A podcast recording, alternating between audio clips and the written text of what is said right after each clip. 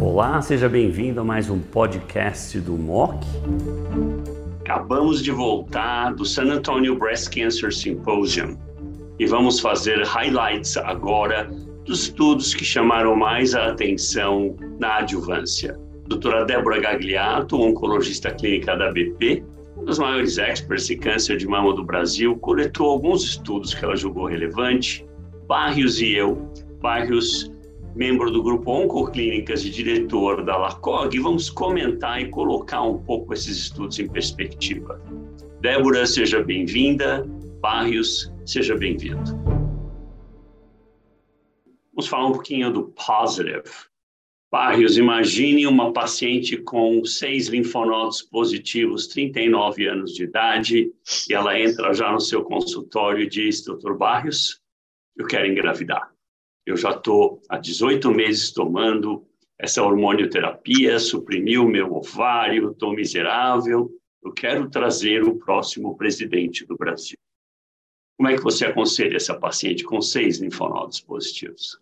É uma pergunta muito importante e cada vez mais comum, né, Antônio? A gente está vendo que certamente as mudanças sociais de comportamento que a gente tem estão fazendo que as pacientes eh, com câncer de mama cada vez mais valorizem esse aspecto da, da maternidade, etc.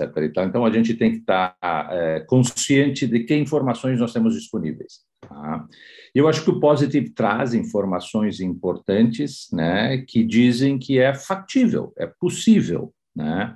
Entretanto, apesar de ser um resultado que eu considero com resultados é, é, alentadores, positivos, nós temos que reconhecer primeiro que é um resultado preliminar. Tá? Estas, como a Débora bem colocou, é, é, um, é um resultado que é muito cedo na evolução dessas pacientes para a gente tirar conclusões definitivas. Então, isso é extremamente importante. Traz informações que a gente não tinha antes, mas ainda não são definitivas. Segundo, não há um estudo randomizado. Né? É muito importante não considerar vai ter, que né? Ever, não vai né? ter. Ever, isso. Então, então é importante reconhecer isto né? E que muitas coisas foram definidas nesse estudo, naturalmente, como de forma arbitrária. Por que 18 meses de tratamento mínimo? Por que não mais? Por que não menos? Etc. E tal. Porque, então, assim, ó, existem uma série de situações desse estudo que eu acho que, embora seja e deva ser apresentado como algo que nos traz mais informações e é positivo, a gente precisa botar um pé atrás e nós não podemos comunicar às pacientes como que isto aqui é, tá, tá tudo bem, fantástico, vamos em frente, vamos fazer isso daqui para frente, agora é a rotina, né? Não, eu acho que a gente continua dizendo aquelas coisas tradicionais, aí eu vou dizer a resposta que eu tenho eh, estándar para esses pacientes.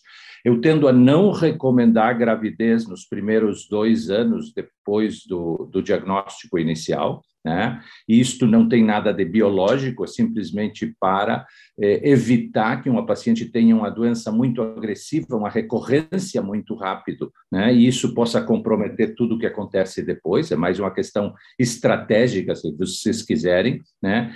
Mas eu acho que sim, ó, nos permite ter um pouquinho mais de segurança de que isso pode ser feito. Tá? Uma das coisas que eu tenho visto nas minhas, e me surpreendeu no estudo, nas minhas pacientes, poucas que eventualmente fizeram isto, é que tem uma percentagem importante de pacientes que não retoma o tratamento endócrino depois da gravidez. Aqui no estudo, Débora, eu acho que foi por volta de 80%, né, que retomaram. 70 76. 75. 76, 75. Então, esse, é, esse é um número positivo. Talvez porque estavam no estudo, porque já estava é. tudo muito mais, né, é, é, entusiasmadas com pergunta, mas na prática clínica eu tenho visto isso. E isto, obviamente, nesse grupo de pacientes deve ser preocupante. Então, assim, resumindo, eu acho que temos mais informações, embora a gente não pode tirar uh, o concern, a, a preocupação nas recomendações que a gente faz nessas pacientes. Essa é a minha interpretação do positivo. É o follow-up mediano de fazer 40 e poucos meses, não é isso, Débora? 47, 42. eu acho. 42. 42, igual do Monark.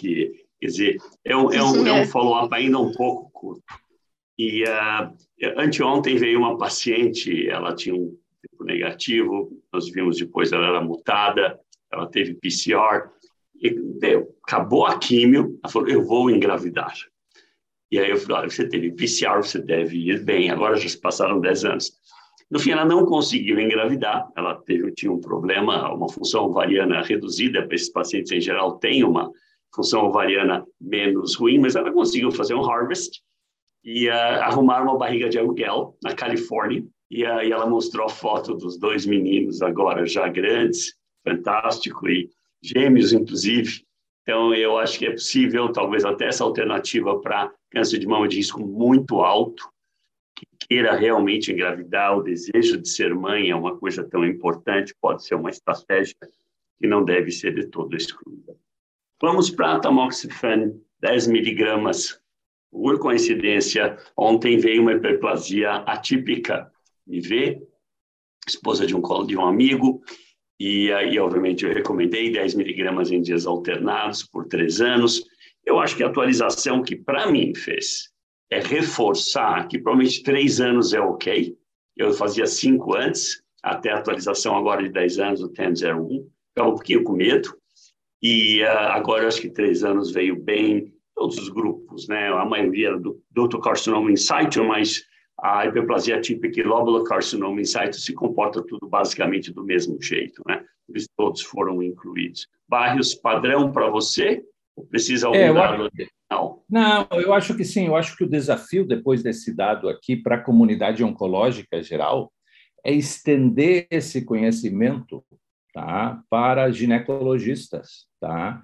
Porque nós não vemos muitas dessas pacientes, certo? É então, do ponto de vista prático, este é um conhecimento que eu acho que deveria mudar a prática clínica, né? Carcinoma lobular é, muitas vezes não chega, hiperplasia nodular certamente o pessoal não manda na maior parte das vezes, e eu acho que os resultados são impressionantes, 50%, 60%, 50, 40, 50% de, de é. redução de risco é extremamente importante. Então, é, e sem toxicidade associada. Então, eu acho que existe necessidade necessidade de nós comunicarmos isso para uma outra comunidade que talvez não seja exposta a este conhecimento, porque o impacto, eu acredito, é muito grande. Nós nem temos uma ideia da mensuração desse volume de pacientes.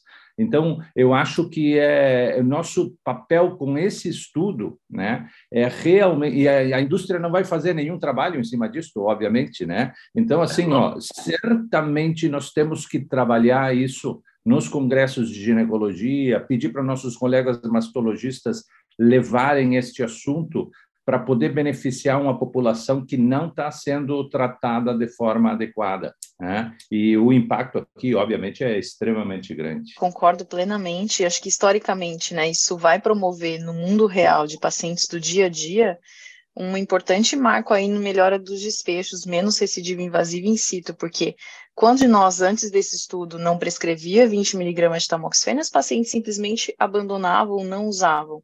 E hoje, oferecendo uma dose mais baixa, provavelmente a aderência vai ser excelente, porque elas não vão ter toxicidade. Então, acho que no mundo, na, no, nas pacientes de, de, dia a dia, na, nas pacientes tratadas na prática, tem um impacto muito grande aí em a gente ajudar e proteger esse parênquima mamário, tanto índice quanto contralateral. E repete o esquema, Débora, importante para nossos, uh, nossos ouvintes aqui, o esquema é de 10 miligramas? Dias alternados, o estudo usou 5 miligramas ao dia, mas não e... tem disponível comercialmente essa, essa posologia, então a gente e... pede para comprar o tamoxifeno de 20, corta pela metade, toma dia sim, dia não. Isso, perfeito. E por três anos, né? Esse era uma, é um dado interessante. Bom, vamos para a monarquia. Para mim, eu adorei. Para mim foi, uma, foi muito importante porque diminuir o hazard, ir o hazard para 0,66, ele era da ordem de 0,70, indica que as curvas estão abrindo. Isso sugere fortemente que a gente está tendo um carry-over effect. Isto é, eu dei dois anos de terapia, todo mundo já acabou os dois anos, temos follow-up mediano agora de 42 meses, e a curva abre um pouco mais. Isso está mais ou menos seis pouquinho por cento já de ganho absoluto. Para mim, isso confirma que a gente deve realmente usar essa molécula Para mim é ponto final. Barrios, ponto final ou não ponto final? Ponto final. Aquela curva de tipo peixe que a gente suspeitava do Penelope P não está tá. acontecendo. Banana, é banana, banana shape. banana, banana. Penelope banana shape, yeah. o peixe, o peixe shape né? mas é, eventualmente não está acontecendo, muito claro.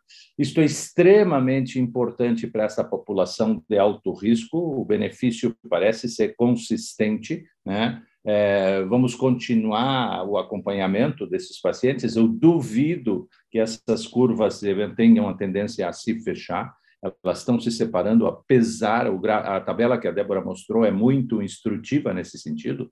O hazard continua diminuindo quando tu vê o hazard por ano, né? Então, do ponto de vista prático, o resultado é muito positivo nesse sentido.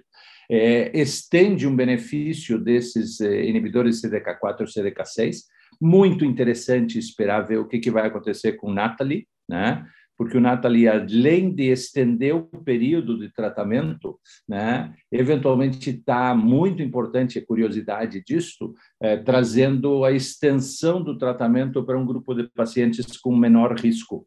Tá? Inclui pacientes sem gânglios comprometidos e um risco um pouco menor do risco das pacientes que foram incluídas no Monarquie que é uma pergunta que a gente sempre se tem, né? Então, se a paciente não tem aquele milímetro que falta para para os, uh, para os 5 centímetros, uh, aquele, aquele grau que a gente não, não, não tem definitivo. Né? Os dados do CAI certamente foram importantes também, né? no sentido de que se confirma que é, não é, é prognóstico, mas não é preditivo do benefício. Então, do ponto de vista prático, acho que é um resultado muito é, alvissareiro, animador, confirma o que a gente já estava fazendo. Débora, paciente com recorrência local na mama, é um cenário de risco.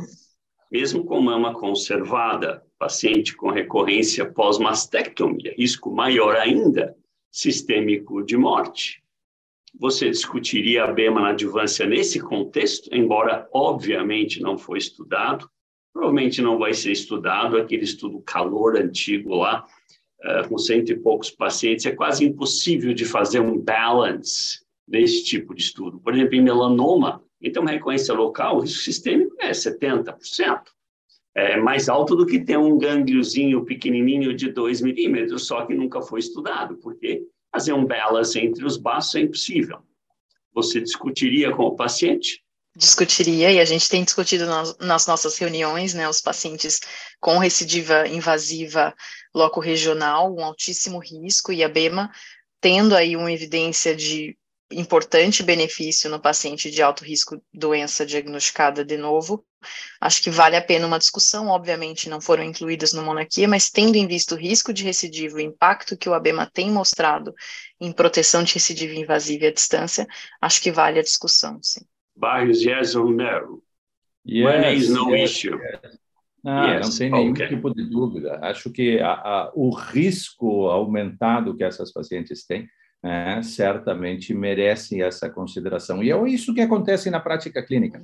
Depois dos resultados dos estudos clínicos, a gente vai naturalmente estendendo os limites e os critérios de inclusão aos estudos, né? Obviamente que aqui temos a questão do acesso, etc. e tal, algumas coisas que são importantes também a ser levadas em conta.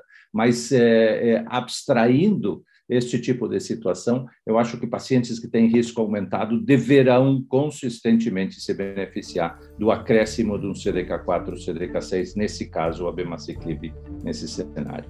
Muito bom. Barrios Débora, super obrigado. Findamos a adjuvância. Atentem, nós temos neoadjuvância e metastático também.